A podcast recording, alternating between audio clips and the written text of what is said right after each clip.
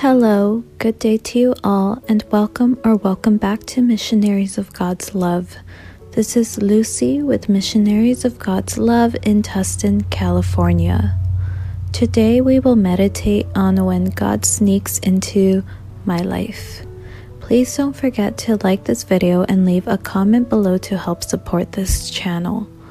Let's go ahead and begin by finding a comfortable place with little to no distractions.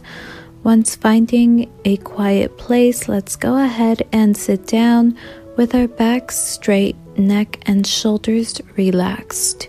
Take a deep breath and invite the good Lord to tag along with us for the next few minutes.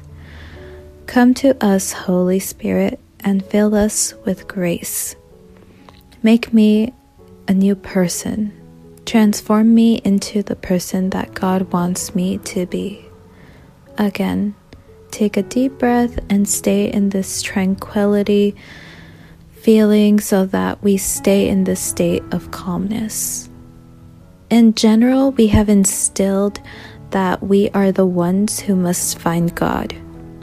For those with noble hearts, He does not ask for permission it might happen accidentally. God sneaks into our life. If I was looking for God, it's because He was the one who was looking for me first. He doesn't ask us for permission because He already knows that I was looking for Him.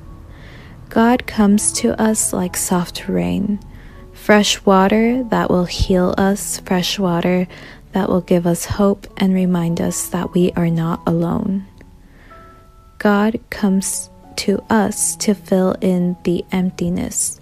His presence hydrates anything that is dry. He comes to change things for the better. And as we end this meditation, say, Speak, Lord, for your servant is listening.